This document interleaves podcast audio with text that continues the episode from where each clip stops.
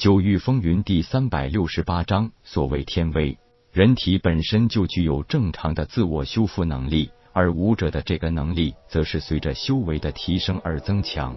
时间法则之力的可怕之处，也正在于此。归真境武者的攻击造成的伤害，让这个自我修复的速度变慢了，同时也更加快了伤势加重的速度。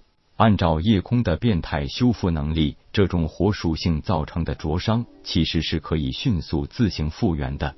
然而，加入了时间法则之力的火焰就不一样了。没等第一批的烧伤复原，第二批的烧伤又累加上来。随着烤肉味道越来越浓，他的全身再也见不到一片好肉，焦糊的肌肉令人惨不忍睹。然而这并没有结束，血肉被烧灼的痛感已经变得麻木，接着就是真正的痛入骨髓。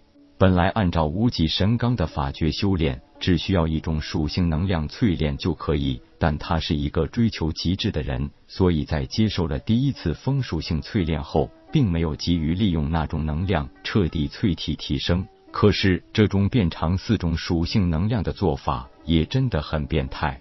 对于他而言，从单道入伍，最擅长的就是火属性力量。以往对于防御火属性的伤害也最是拿手。让他没想到的是，在接受归真境初期力量的淬炼时，火属性的伤害竟然是最难熬的。有句话说得好，长痛不如短痛。雷属性的确是四属性中最狂暴、最强横的力量，但那只是一瞬间的事情。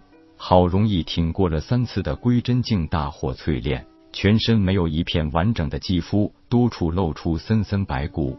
叶空心里很清楚，现在吃的每一份苦，都是将来制敌的一份力量，也是未来生命保障的一份底气。九天后，融进身体的火属性力量，对他进行了彻底的淬炼，吸收了这些特殊的力量，让他的血肉肌肤再次焕然一新。经过了四次的淬炼，最后一个步骤就是把这些能量真正的融于全身每一个角落，甚至是每一根毛发都蕴含着这无穷的力量。在化神期之前，只需要经过正常淬炼，肉身强度就顺利得到提升，但这个阶段就需要更进一步的熔炼外在能量。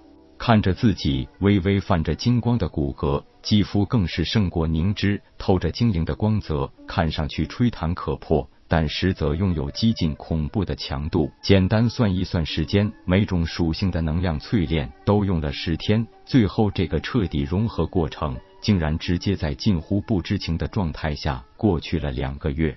三个月本来是想提高与子极域的亲和度，没想到没有丝毫进展。不过收获了无极神罡炼体术化神期第一阶段的圆满成功，没有接到任何来自两个分身或球球的信息反馈，那就说明一切正常，外边的事情也就用不着多操心。天老，我一直有个疑问，主人，你说自从修武，大家都在说武者就是逆天而行，所以在踏足凝神境开始就会有天劫降下，但体修为什么可以没有天劫出现呢？问天一笑道：“其实武者逆天而行这个说法本来就并不真实，反而一路坚持而上才是顺应天道的。”夜空好像明白了一些什么，略有所悟的道：“这么说，那所谓的天劫也并不能算是天道阻止武者前行的力量了。可以这么说，天老，您看我可不可以这样理解？主人说说看。我是这么想的：小道界位面，大道天位面，都应该各自拥有自己的意志。”虽然我还不能确定，那就是一个超大的生命个体，但来自天位面的所谓天威意志，好像就是有什么人在主导控制着。甚至说，武者的天劫本来就是某个出于人为的行为。问天笑道：“主人如此理解，也未尝不可。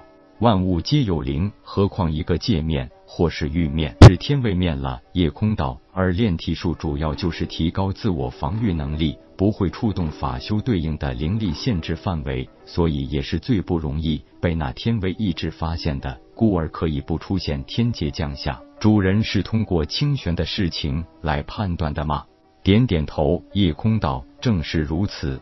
因为现在清玄生民突破到凝神境，如果不是我有意让那种情况继续维持，根本可以不出现什么所谓的天劫。所以我怀疑太虚天也是有一个天主存在的，所有太虚九于八十一界都在其掌控之中，或者说太虚天本身就是一个超级强者。那你如何解释清玄主动选择认主于你？这一点其实很简单，清玄本来是混沌空间的衍生物，所以本就是整个太虚天的另类，不受太虚天的掌控也很正常。太虚天之主，或说太虚天为意志，也绝不会允许有第二个人来争夺他的位置，所以想征服自己域真的很难，除非能打败这个太虚天为意志。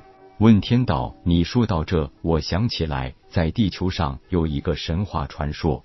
请天老赐教。那里的人类相传，天地本是混沌状态，是盘古大神劈开了混沌，轻轻者上升为天，重浊者下降为地。盘古大神双目化为日月，须发化为满天星辰，血脉化为江河湖海，筋骨化为崇山峻岭，这才有了这个人类赖以生存的天地。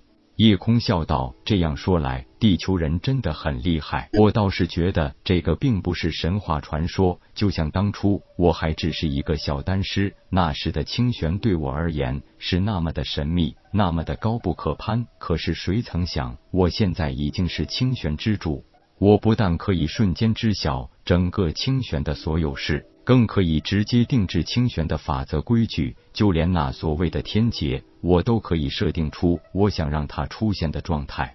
所以说，你做了清玄之主，这并不会过多的引起那天为意志的注意。但是你一旦可以斩断紫极域和太虚天的联系，恐怕就会出现意外，甚至会有一种特殊的力量出现，就算是直接灭杀你都有可能。天老的意思我懂，其实现在我已经感觉到了一丝危险的气息。如果不是有那种力量阻止，自己域已经尽在我手。一旦我有了斩断那种从属联系力量时，恐怕也真是大难临头之时。本章结束，各位朋友，动动你发财的小手，为倾城点赞、订阅、分享，您的鼓励是我坚持下去的动力。